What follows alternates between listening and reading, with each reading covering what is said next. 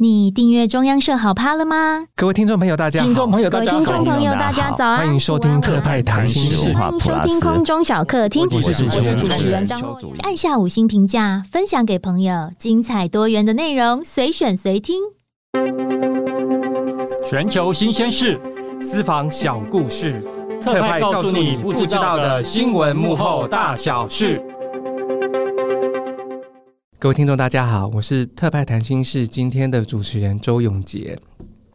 我们知道，我们的总统啊蔡英文上礼拜才完成这个啊民主共荣伙伴之旅哈，过境美国会见了众议院的议长麦卡锡，然后回到台湾，这个蔡麦会哈是这个历史性的会晤，备受国际关注。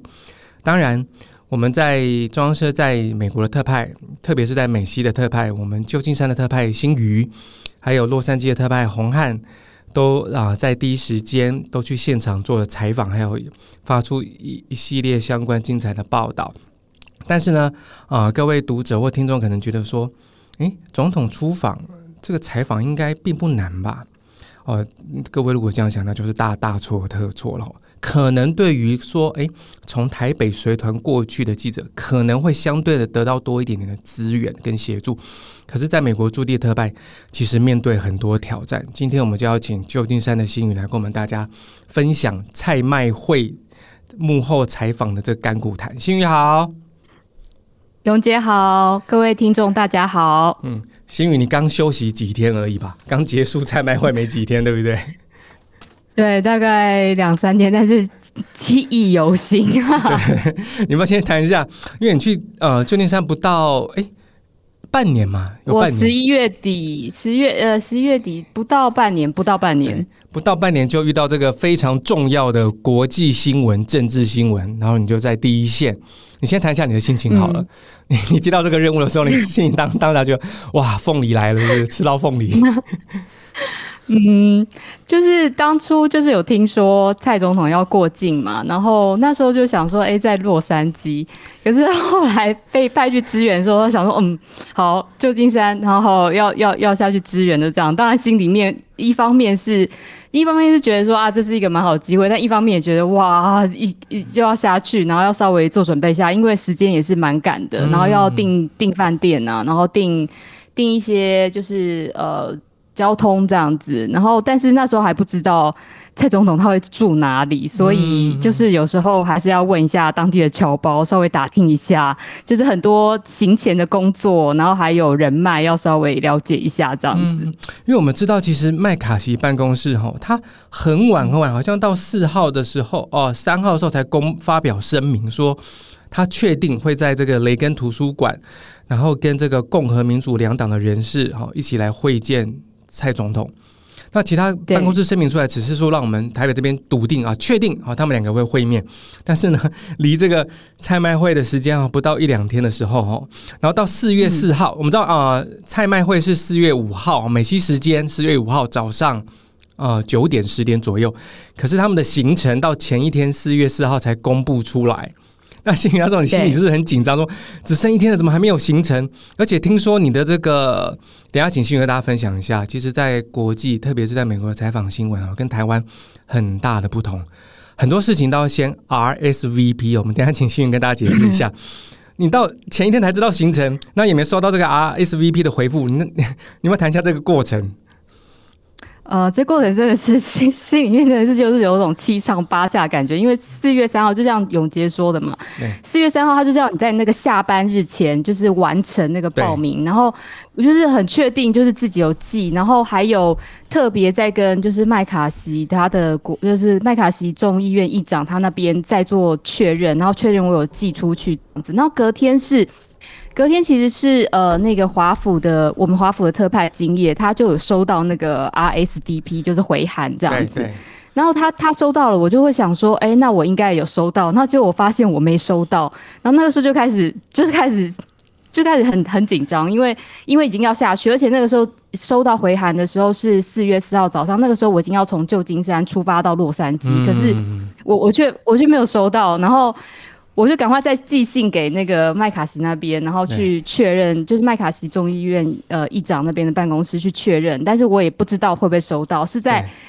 半路就是加油的那个过程当中 确认说，哎、欸，收到信了，然后才比较放心。嗯、可是那个时候。洛杉矶，洛杉矶的那个特派员，他说他那时候还没有收到，我就请他赶快也联系那位那位就是呃协助协调的那个人员。然后好险我们两个最后都有收到，可是那个心情真的是很很很七上八下，很紧张，因为因为隔天就要发生了嘛。那那个东西就是你报，就是带着那种公司的使命，你必须要进到那个现场，而且那个是呃那个是就是很大的一个场子，然后又有这么多的媒体，然后。中央社有它一定的代表性，那我们两个一定要进到那个场子，有有那种有那种压力，所以就是那个情绪真的在那个瞬间就是很 很很担心。对对，对，跟大家解解释一下，说明一下，在美国很多重大的活动，你都要先 RSVP，我们中文就是说，呃，敬请回函哦，表明说你要参加这个活动，嗯、你是谁哈？那可能之后他会再回你说、嗯、啊，我们收到了哈，那肯定请你补上一些证明，证明你是哪家媒体的。跟台湾不一样，不是说你到现场哦，拿着麦克风说我是记者，我来访问，人家就要让你进去，也没有这回事的，你知道？因为 RSVP 你可能到会，可能我们讲，他一定有给你给你一个比较正式的一个说明，说我们收到你的信了，对不对哈？然后你可以进去，甚至有没有给你个代号、编号什么的？其实就是说，那 RSVP 就是像像有杰讲说，他会给你一个，你收到 RSVP 的时候，就是他如果有。回函给你的话，他会把那个行程就是很清楚的让你知道。但重点是说，因为你要收到那个回复，他才会帮你制作那个你可以进场的那个媒体证。对，媒体证。对对。那你如果没有收到那个 RSVP，你到现场你是没有证的。然后没有证，你你你你到你直接跑到现场，你也不会，你也进不去。你就是守守在那边，因为他不会给你一张证。然后那张证在那个现场非常重要，因为三不五时他就要就要确认，大概每隔十分钟吧。我觉得他不停的在。确认 对那个阵仗，因为实在太大了，然后现场就是媒体就是有一直要卡位，所以就是要一直往前冲。但是每个每个一个每跑到一个阶段，然后那个那边的就是警卫。警卫维安就会出来，four lines 就是四排，啊、就是开始列队，啊、然后每一个都要一一检查才能一直通关这样。嗯、所以你没有那个证，你就是你就是到哪里你都是过不了这样。对，等于说你没有收到麦卡锡办公室的回复，RSVP 的回复，你就拿不到 media accreditation 哈，accreditation 那张证，嗯、没有证你就进不去，你什么事都不用不用办了。对对，什么事都不办，就在你就在雷根雷根图书馆的门口站着这样子。嗯，而且哦，它的行程我刚才提到。是四号才出来嘛，而且它行程出来，大家不要小看这行程，虽然就短短几行字，你可以看出它的高规格，非常的严谨。比如说那个行程，我们都有看到，嗯、早上八点四十五分要所有媒体要要 sweep。我想很多台湾媒体朋友可能不知道，嗯、到底什么叫，这不是扫地哦，不叫 sweep，sweep 是一种呃媒体安检的概念哦，就是大的新闻、大的人物要来之前哦，那边的可能安全人员要先叫哎。诶我不知道你这次做法怎么样了。我的我我的经验中哈，嗯，二零一一年吧，他说习近平他快要接班，可是还没有接班，那也是用一个很高职位的身份来访问美国华府，然后去五角大厦。嗯、那当然，我们台湾媒体啊、大陆媒体都会去哦。然后好像就在开始之前，哈，那个穿着警察制服是军人制服的人出现了，就要我们先离开。哦，大概十分钟吧，他开始就拿一些机器呀、啊，嗯、跟牵着一些那种。可能是防防爆犬哦，可能会嗅出你这个有没有炸弹、没有武器的狗。先 sweep 好，就是安检一段时间，我们再回去。但你们这次的 sweep 他们怎么做的？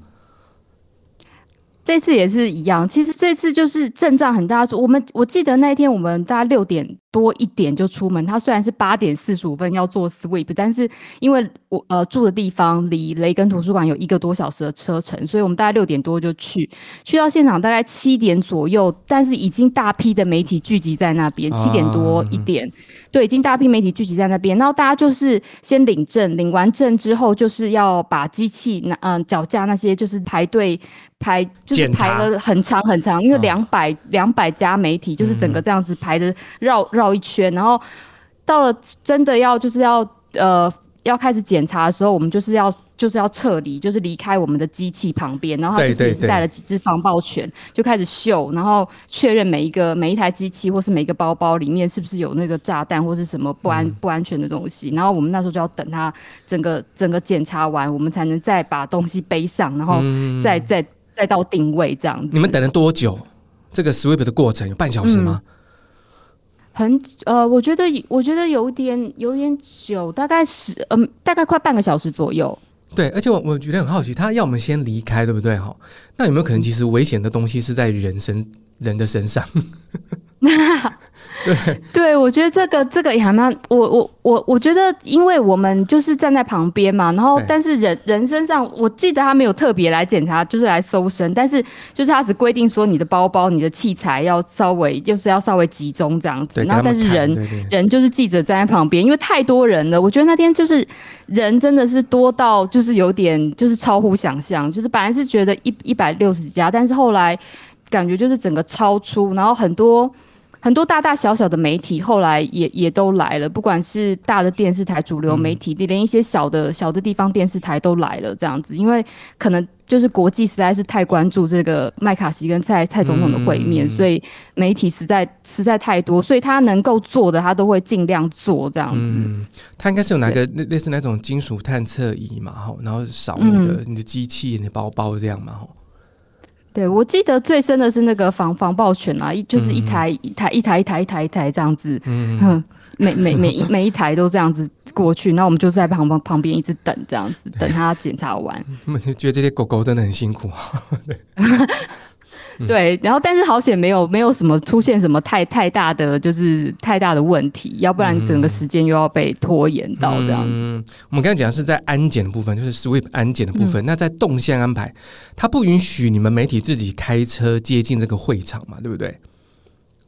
呃，其实其实还是可以开车，就是停在比较旁边。对对，他也是就是有发出就是说接驳车的通知，就是说你几点，大概八点十五分，我记得那个接驳车时间好像是八点十十五分，因为他八点四十五要安检嘛。嗯，所以他八点十五分有一班接驳车，但是你也可以自己开开开车上去。那我记得大大部分的媒体都是担心，就是说呃位置啊。没有瞧好，或是怎么样，所以都很早，就是比那个八点十五分都更早，因为我们七点多到的时候，几乎所有的媒体都已经聚集在那边了。嗯，所以你是搭接驳车还是你自己开车上去？就我们是自己上开车上去。嗯，哦，你自己开台车嘛？红汉开台车是吗？对，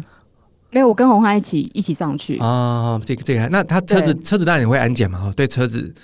车子就停在旁边的停车场，但是没有没有特别对车子的安检。嗯，OK，所以等一大早你们可能六七点就起就出发了，搞到八点多，嗯、快九点才过了安检，然后，才过了安检，对，然后才才进入这个，跟大家介呃解释一下当天的议程哦，呃，十点哦，麦卡锡议长跟蔡总统致意，哦，打招呼致意，四十五分，嗯，哦，然后有这个共和民主两党的领袖会议。然后是，当然中间过程他们呃，蔡总统跟麦卡锡的会面可能也在进行了哈。然后十二点才是麦卡锡议长跟蔡英文总统出来公开对媒体发表声明。然后两点是两党的新闻发布会。其实这个时间安排的非常的紧凑，哎，对不对？是非常的紧。然后而且他规定媒体，就是因为他有些地方不能使用脚架，所以他第一个他。其实十二点那场就是共同联合声明的地方，他他让媒体就是过完安检之后，先去那边放脚架，然后脚架先放在那边，然后再全部集合起来，一起走到就是麦麦卡锡要要欢迎蔡总统的地方，然后大家就在那边抢，然后这整个过程很像那种。非 非洲动物大迁徙，因为大家就是要用冲的，然后因为为了卡到那个海景第一排，因为它的位置很小，但是每一家都想要拍到最正的画面，所以就大家要用跑的。我那时候一度觉得。感觉如果是哪一个记者跌倒，可能会发生踩踏事件。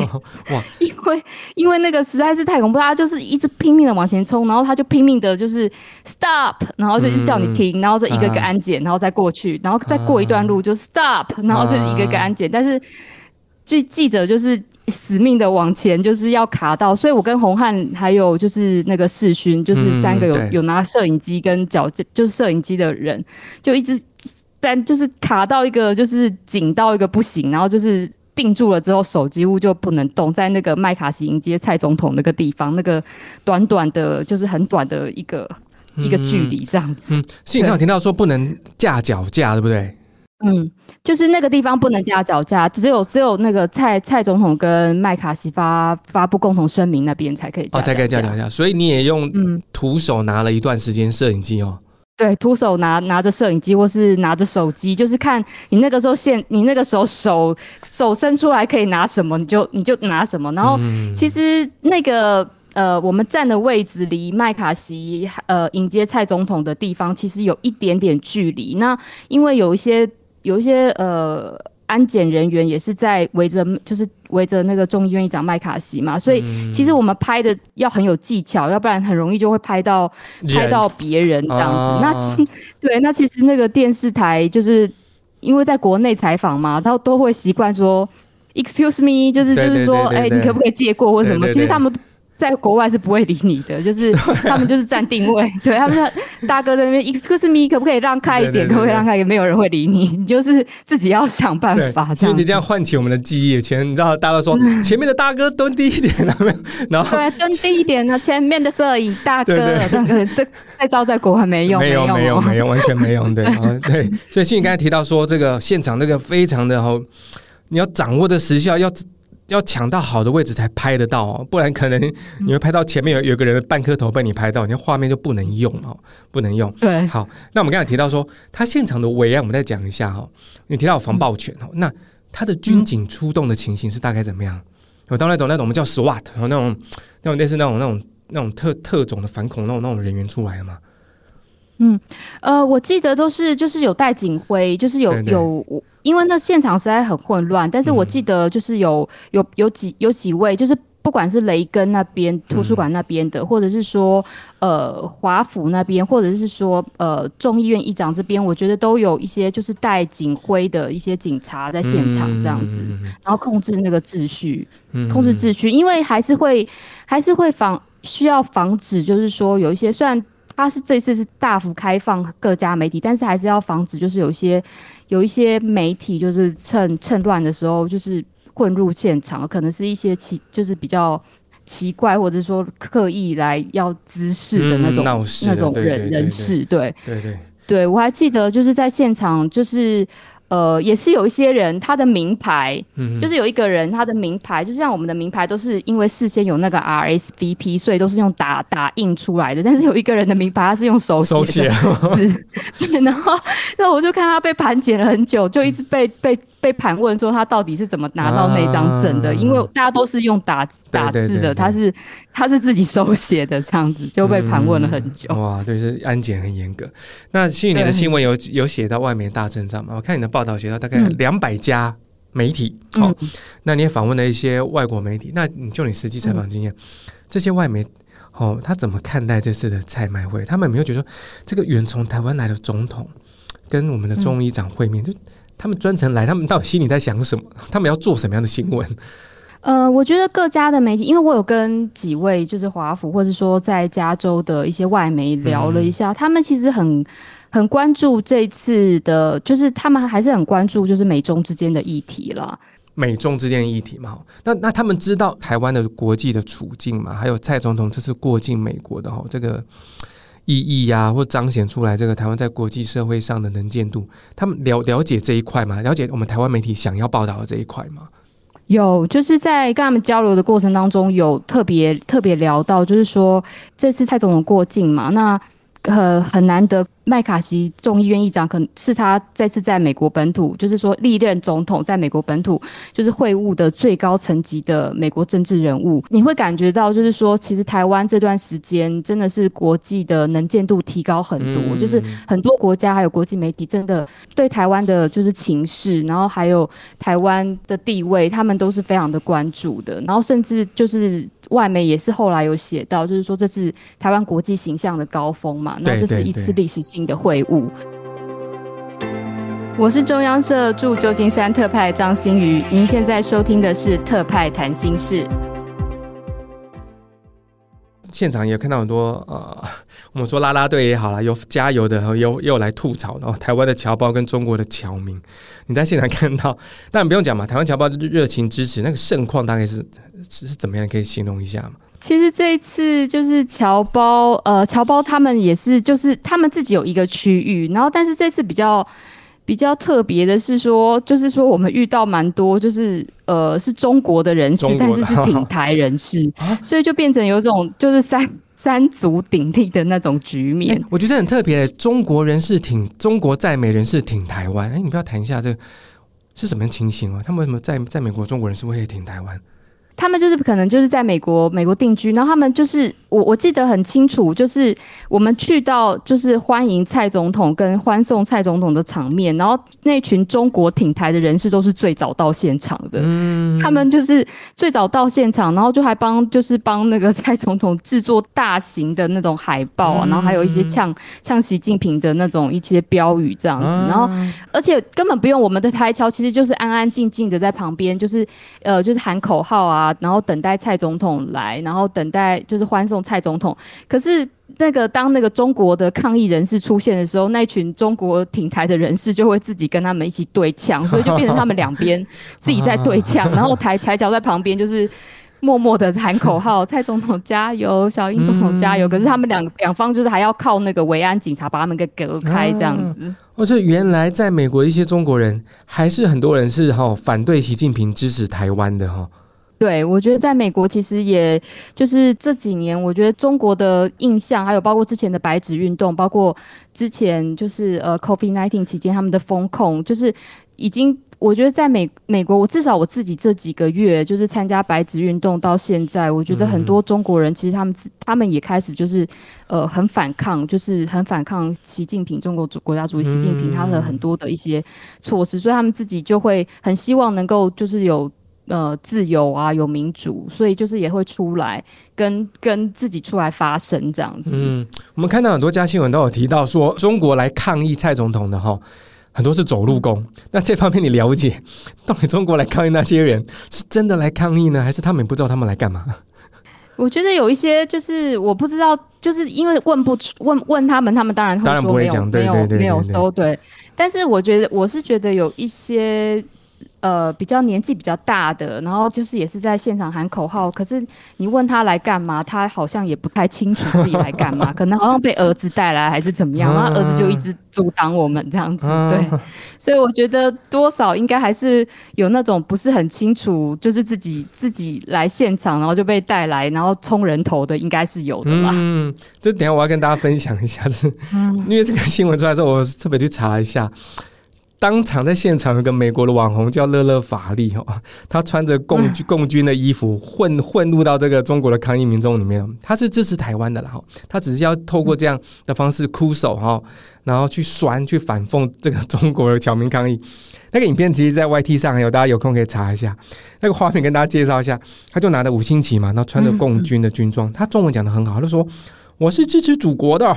我是为了祖国出来效力的，大家一定要非常入戏。”哦，不过你不管你是否关注中国政治、美国政治，我无所谓。你只要收了钱，就一定要入戏。那他本身是中国戏剧学院毕业，这应该是真的。他说我是中戏毕业的，我会监督大家的演戏水平，不能出戏。他说 研究的好透彻哦。对啊，说与其说我无条件的支持党，不如说谁钱多我就支持谁。大家还是要入戏。然后最讽刺是，当他这样讲的时候，刚刚新宇提到那些被带来的可能被带来的老人家，中国的侨民。他们竟然看不懂他在他在反串、在反讽的意思，甚至还还对他比赞，你知道吗？说哦，你跟我们是一起的，就是还还认为他们是自他是自己人，你知道吗？后来后来有个日本人用英文访问他嘛，他就用英文回答，他说他用英文讲，我这样旁边的人才听不懂他讲什么。他说他实际上是来这里酸这些中国支持者的，他百分之百支持台湾。然后他只是觉得假假装支持共产党很搞笑，嗯、就所以说，像干心讲，很多一些被带来的抗议的中国的，在美国一些老人家，他真的不知道这个场合是干什么的，对不对？对，我觉得有，我有拍到几位老人家，就是你跟他对话，他其实不再知道他是干嘛的，所以他就跟你有点在，就是在你问，就是答非所问啊。你问他来干嘛，他就说，哦，我就是什么什么，就是我就是儿子带我来什么的，就是 你你知道他大概不知道他自己来做什么，有、嗯、有一些年纪比较年长的这样子。嗯、我甚至这样讲，真的来了。我真的想，如果你当场问他说麦卡锡是哪一党的，搞不好他答不出来。对不对？会不会打共产党？对啊，对啊，呃，会说他是我们我们共产党的美国美国友人，那可可能真的答不出来，真的对。所以呃，当然我们 我们不是在嘲讽，我们是说，其实现在刚刚像信宇讲的，在美国现在资讯这么发达透明，很多在美国的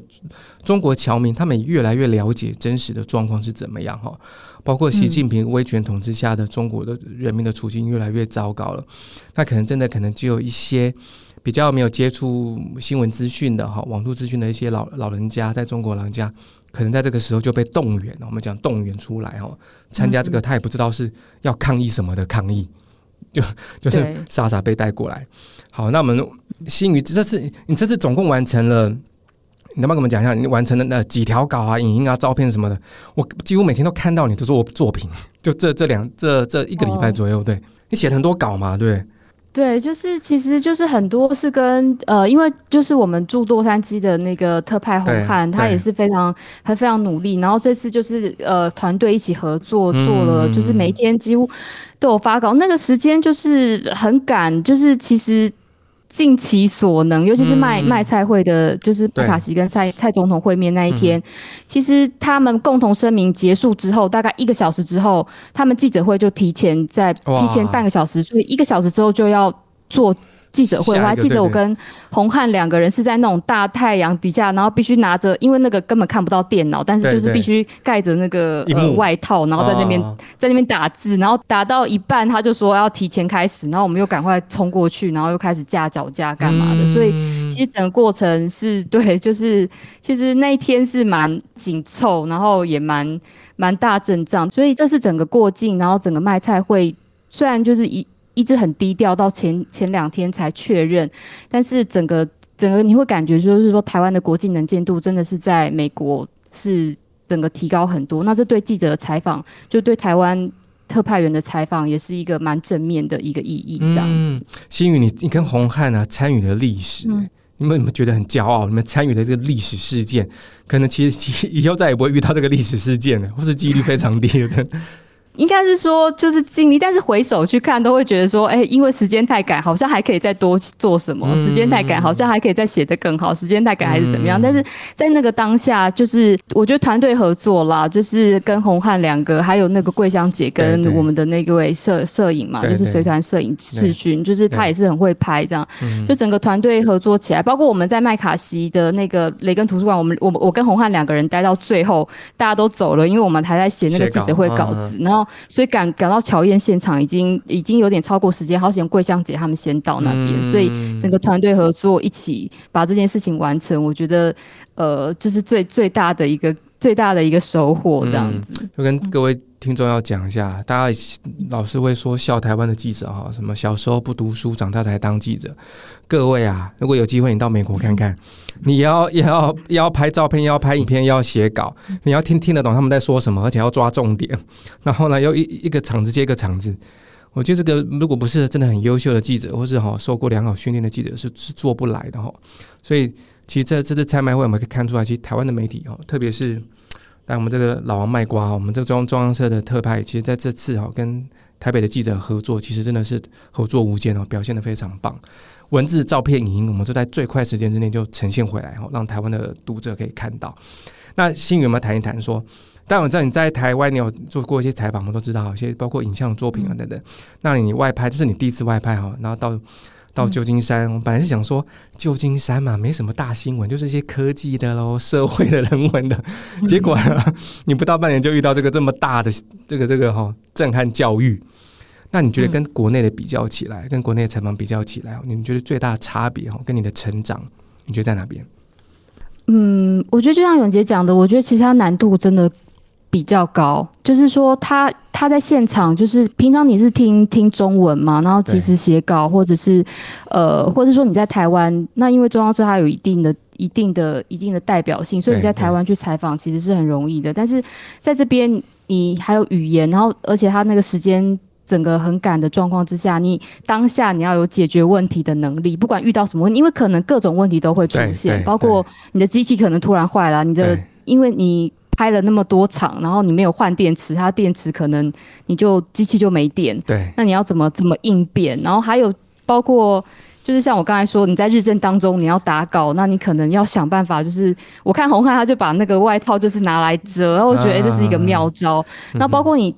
就是结束之后，你要在哪里打稿？你要找一个地方充电嘛？那红汉也是，这次跟红汉也学到很多啦，因为他就是直接赶快去下面看有没有一个一个房间，那我们可以就是打稿。所以我觉得，不管是在语言或者是说你要全方位这上面，它整个难度真的真的又提高了一阶。然后你要及时抓到重点。那我觉得，呃。台北的编辑台还有这边一起一起合作，然后是是很大的一个一很大的一个成长跟学习了。嗯，所以你真的是升级进化，嗯、变成超级赛亚人，就不敢不敢这样讲，对，就是就是这这次真的是有一点有震撼教育，就是卖菜回那一天，就是一个接一个，嗯、一个接一个，就是早上六点出发，一直弄到我记得晚上十一二点，呃，宏翰也很辛苦，弄完之后他才赶回去这样子。嗯、对，所以经过。菜卖会这一仗，我相信这个新宇、红汉，或者帮我们台北的同事哦，其实真的是辛苦跟这个付出，大家都看得到。那最重要的是，对我们刚到旧金山的半年不到的哈新宇而言，哇，真的是。很大的成长哦，真的是你现在，你现在可以很骄傲的回来到我们的大学院校去讲课。我跟你们讲，怎么样采访国际新闻，就是要这样采访，真的不容易，真的不容易。好，今天我们很谢谢新宇跟我们分享。当然，菜卖会最后是圆满哈这个落幕。那我们蔡总统的出访出访之旅也顺利的平安的回到了，结束回到台湾。那今天很呃想透过这新宇的经验分享，让大家知道说。其实，在驻海外的特派，他们的工作真的比我们想象的还要辛苦，还要困难哦。那像刚刚新宇提到了很多克服这个采访的问题哦，其实这是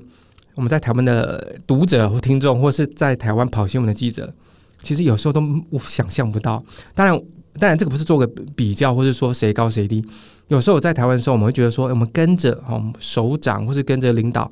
呃出访哦。其实某个程度比较像大拜拜啦，因为其实随团都有人给你打点一切哦，可能包括机票啦、饭店啊，甚至还有翻译官来跟你翻译他们刚刚讲的什么。但对特派而言，完全不是哦，特派要自己搞定所有的一切。所以新宇真的很棒，这次表现的非常好，大家有目共睹。好，那各位听众，如果对我们今天这一集的节目有兴趣的话，可以到我们的网页留言、按赞、分享。希望大家来支持我们，继续支持我们节目啊！好，谢谢新宇，谢谢大家，谢谢，谢谢，谢谢，谢谢，谢谢各位听众，谢谢，谢谢，拜拜。